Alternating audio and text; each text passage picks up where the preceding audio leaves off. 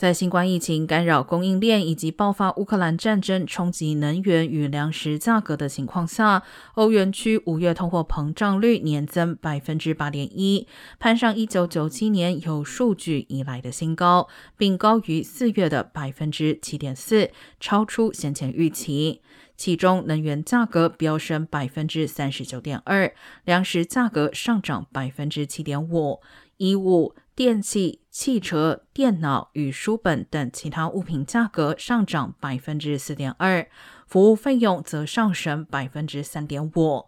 德国十三号公布的数据也显示，该国五月通膨率年增达到百分之七点九。欧洲央行已经宣布要在七月和九月升息。